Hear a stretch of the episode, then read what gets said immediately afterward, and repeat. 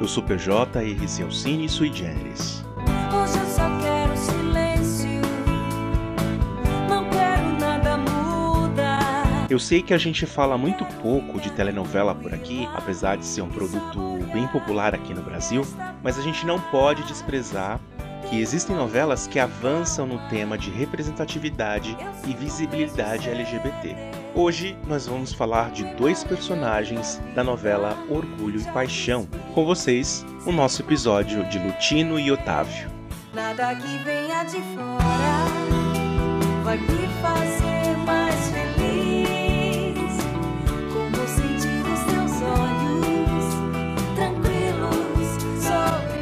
Existe uma razão notável para a gente falar sobre esse casal gay em novela. Orgulho e Paixão foi uma novela das seis de 2018.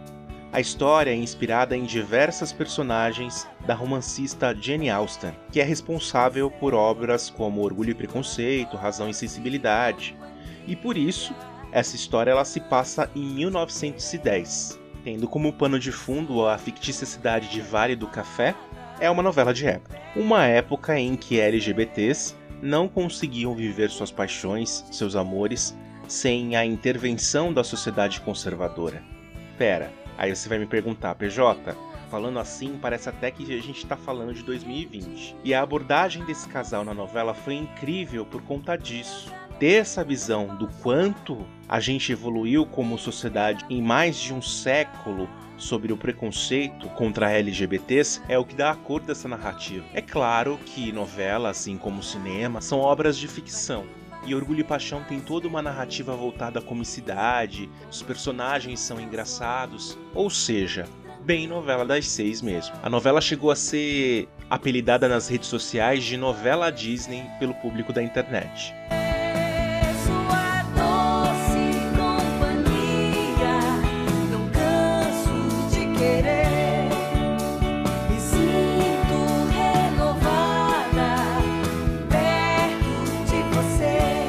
Falando aqui dos nossos personagens, Otávio é um capitão do exército que está prestes a se casar com Lídia, uma das filhas de Ofélia Benedito, foi brilhantemente defendida pela atriz Vera Holtz. Mas ele não está nem um pouco empolgado com a possibilidade de passar o resto dos seus dias com essa bela jovem. Até que ele conhece Lutino, o mecânico de uma oficina de carros, nessa fictícia cidade de Vale do Café. Com muito bom humor, o autor tempera essa relação de amizade entre o oficial e o mecânico. Aqui é importante a gente dizer que em nenhum momento essa graça ela é feita de uma forma desrespeitosa com a comunidade LGBT.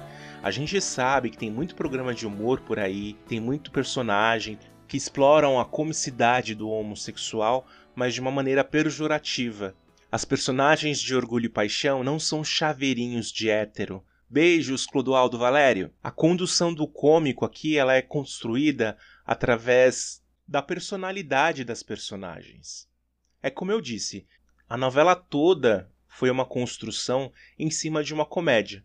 Essa amizade acaba virando uma relação no estilo LGBT de Adame e o Vagabundo, que vai ganhando a torcida do público conforme os conflitos das personagens são apresentados. E isso aqui é muito importante, gente. A empatia do público hétero por esse casal foi enorme. E sim, teve beijo gay, teve insinuação de carícias íntimas, assim como tem em qualquer outra novela com casais heteronormativos. O autor não se limitou a dar o tom desse romance. E isso mostra o quanto ele foi feliz nessa questão da representatividade LGBT. E vamos combinar também que faz muito tempo que os homossexuais eles não são mais vistos como aquelas figuras homoeróticas do Tom of Finland que utilizavam couro, roupas apertadas. Existe, mas não é só isso, né? Se você é LGBT, você sabe bem disso. Na história, o Capitão Otávio se aproxima ainda mais do Lutino quando precisa aprender a dirigir. Em troca, Lutino pede auxílio de Otávio para aprender esgrima. Esse troca-troca, entre aspas, aproxima ainda mais os dois e revela para o público de que eles sim podem viver uma grande paixão. Vou fazer aqui uma meia-culpa dizendo que assim, eu não acompanhei Orgulho e Paixão, eu sei de premissa, não é o tipo de narrativa que me agrada, então eu não acompanhei. Particularmente não assisto novela há muito tempo, principalmente novelas das seis, que geralmente são feitas para senhorinhas. Mas de fato, esse casal ganhou muita visibilidade na história. mas eu fui a fundo para conhecer a história do Lutino e Otávio para contar sobre eles aqui para vocês. E isso é possível graças aos fanfics disponíveis na internet. O personagem do Lutino tinha um quê de mistério, principalmente para os pais. Apesar da sua origem humilde, é quem dá o norte nos valores do Capitão Otávio. Otávio, por sua vez, ele é mais dúvida do que certeza. A gente sabe que ele se sente atraído por Lutino, a gente sabe que é com ele que ele quer ficar, mas ele hesita ali num primeiro momento e coloca sua paixão acima de tudo. Até o momento em que ele acaba se assumindo apaixonado e fica feliz ao ver que é correspondido pelo Lutino.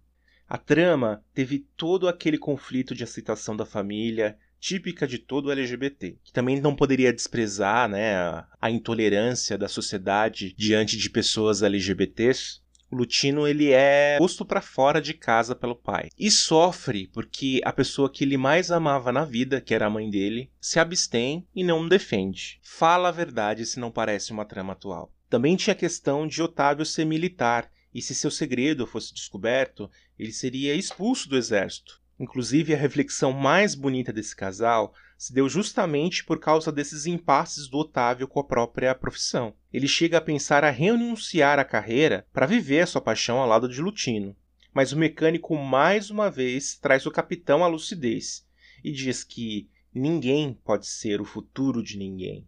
E essa ideia de que o seu futuro e a sua felicidade independe de outra pessoa merece uma reflexão, seja você gay, hétero, bi, pan, o que quer que você seja.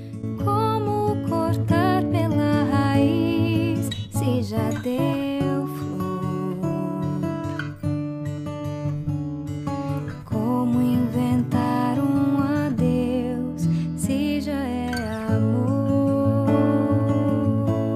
Se você ficou curioso em conhecer a história de Lutino e Otávio, Orgulho e Paixão está disponível no Globoplay. Mas se você quer saber sobre a história de amor entre os dois, tem várias fanfics na internet com vídeos editados só com as cenas das personagens.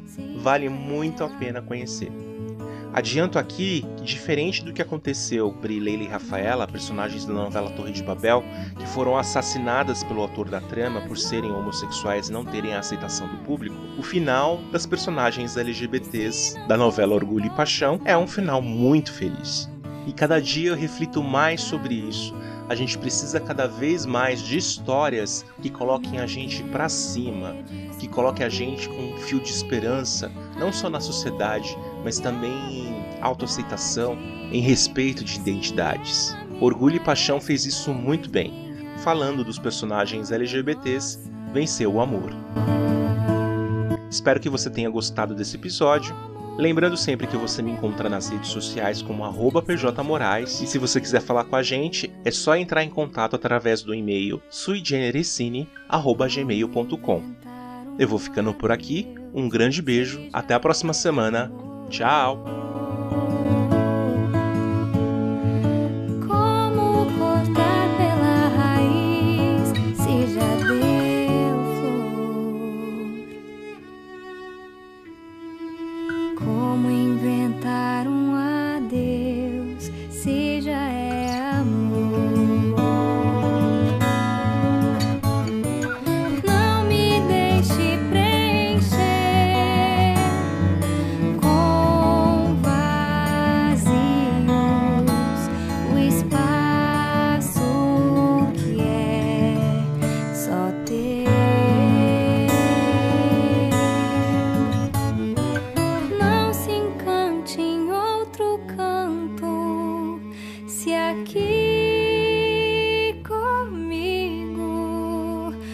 Você